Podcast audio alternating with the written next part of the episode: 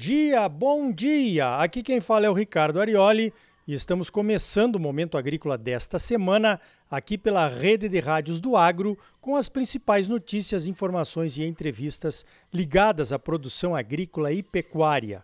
O oferecimento é do Sistema Famato Senar, Sistema Sindical Forte e Agropecuária Próspera e Sicredi. Gente que coopera cresce, venha crescer conosco associe-se ao Cicred. Vamos às principais notícias da semana? Então veja esta. Certamente todos nós, produtores de soja ou simplesmente produtores, nos sentimos atingidos pela invasão da tal de via campesina no escritório da AproSoja Brasil, lá em Brasília, na última quinta-feira. Ainda mais numa época em que se fala muito em atos antidemocráticos, mesmo quando são aglomerações ordeiras sem pichações ou vandalismo no Dia da Pátria, o 7 de setembro. Não dá para aprovar isso de forma nenhuma. Se essa invasão, as pichações e o vandalismo não são atos antidemocráticos, então eu não sei mais o que são. Se não são, pode soltar os que estão presos por conta das declarações e das publicações em redes sociais e segue o baile, né? Olha, eu tenho um carinho especial pela ProSoja Brasil, pois ajudei a fundá-la lá pelos idos de 1990. Algumas das atas de fundação fui eu que escrevi de próprio punho no livro de atas da então Abra Soja, que depois virou a ProSoja Brasil. Podemos até não concordar com algumas pautas que a entidade prioriza atualmente, mas nos sentimos atingidos pela violência do ato da tal via campesina. Inadmissível sob todos os aspectos. Aliás, não dá para entender em que planeta vive esse pessoal da tal da via campesina. Dizer que soja não é alimento, que soja representa a pobreza e ainda por escrito nas pichações, é um atestado de ignorância completa. Até na tinta que usaram para pichar as paredes da sede da ProSoja tem soja. Na carne nossa de cada dia, de frango, de suíno, de boi, nos ovos, no leite, no óleo de soja usado para cozinhar e para temperar a salada, tem soja. Tem soja também no biodiesel, misturado ao diesel dos ônibus que levaram a turba organizada para o local das agressões. Tem proteína texturizada de soja na mortadela do sanduíche que certamente eles receberam para participar desta missão de nos atacar. Tá na cara que esse é o exército do. Ah, deixa para lá. Quanto menos falarmos naquele nome, melhor. Pois então, temos que cuidar as nossas reações, é claro. Uma nota de repúdio oficial parece pouco. Eu mesmo tenho pavor e desaprovo as notas de repúdio. Já sugeri até uma nota de repúdio contra as notas de repúdio. Mas acho que nesse caso é o bastante.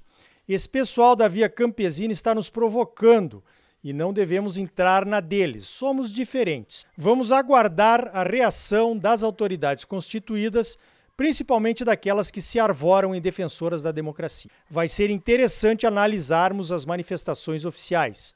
Ouçamos atentamente. Estarão de acordo com aquelas manifestações de temores e até prisões anteriores ao ato de 7 de setembro? Ou serão dois pesos e duas medidas?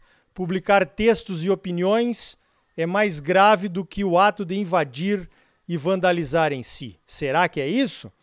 A provocação, que seria para nós, produtores brasileiros, deve ser direcionada a quem de direito. O nosso estilo de manifestação, pacífica e ordeira, sem vandalismo, sem baderna e sem aceitar provocações, já é amplamente conhecido. Nas nossas, dá para levar a família, inclusive as crianças.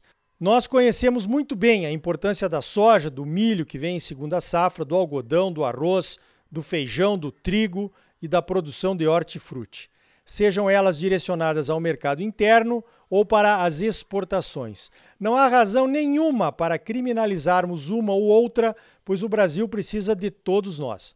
Quem ainda não entendeu isso em pleno século XXI, o século da informação disponível na ponta dos dedos de forma instantânea, está com problemas sérios de cognição.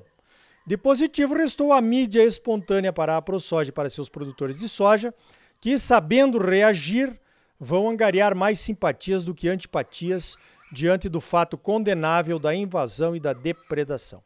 E viva a democracia, onde invadir, pichar e depredar pode ser tolerado.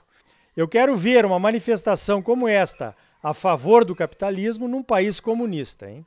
Aliás, essa tal de via campesina poderia muito bem designar seus militantes para ajudar a Venezuela, por exemplo. Lá sim falta alimento. Quem sabe eles lá terão um apoio maior do que tem aqui para implantar, sei lá que forma de produção agropecuária eles defendem. Ajudariam muito a democracia venezuelana, com certeza, enchendo as prateleiras dos supermercados de lá com a sua produção para aplacar a fome da população. Aliás, eles produzem o que mesmo? Alguém sabe? Alguém já viu? Bandalheira eu sei que eles produzem, mas bandalheira não dá para comer, só dá para jogar nos outros, né? Como fizeram lá na sede da ProSoja. Mudamos de assunto, pero no mucho. A Argentina vai implantar o controle dos preços de alguns itens essenciais para tentar controlar a inflação. Ano que vem tem eleições de meio mandato por lá serão controlados 900 itens. Aliás, a Argentina já tem uma política de controle de preços, mas de apenas, entre aspas, 700 itens. A inflação na Argentina já chegou a 50% ao ano e as medidas adotadas para o controle não estão funcionando. Leio aqui que governos peronistas, como esse do Alberto Fernandes e a sua vice Cristina Kirchner, que são governos socialistas, geralmente adotam o controle de preços como forma de manter o poder aquisitivo do povo. Só que, como já vimos isso aqui no Brasil, sabemos que não dá certo, né? O controle de preços traz o desabastecimento. Aqueles setores que podem reduzir as suas vendas se o preço controlado der prejuízo, vão fazer assim. Logo em seguida viria o confisco, o governo indo atrás dos estoques represados pelas indústrias e pelos produtores. Mas o confisco gera o desestímulo da produção. Levou os estoques, fiquei com o prejuízo, então não produzo mais para me defender de um novo confisco. Essa é uma espiral negativa anti-mercado e antissocial. E sempre quem paga a conta é a população. Uma pena. A Argentina, um país com tantas riquezas e tanta competitividade, não consegue se endireitar economicamente. Veja essa. A Câmara dos Deputados aprovou o projeto de lei que vai fixar a alíquota de ICMS sobre os combustíveis. Na prática, o que vai acontecer é que o ICMS será cobrado sobre um valor fixo, calculado pela média dos preços dos últimos dois anos. O cálculo desse valor de referência valerá por um ano, o que vai ajudar a manter os preços dos combustíveis mais estáveis. Mas os estados poderão manter alíquotas diferentes, como acontece hoje. A alíquota hoje em dia varia de 25% a 34%, dependendo do estado. Também na prática, a redução dos preços poderá ser de 8% para a gasolina comum, de 7% para o etanol e de 3,7% para o óleo diesel. As contas são do relator do projeto, o deputado Dr. Gesiel. O projeto agora vai para o Senado. Vamos ver o que, que acontece por lá. Veja esta: o Ministério da Agricultura publicou um decreto que simplifica os processos de pesquisa, análise e registro comercial de defensivos agrícolas. Apesar de diminuir a burocracia para o registro de novos produtos, o decreto coloca mais rigor na fiscalização e na punição para o uso de substâncias não aprovadas para determinadas culturas. O decreto também facilita o registro de produtos biológicos e genéricos, o que deve aumentar a concorrência com as empresas tradicionais.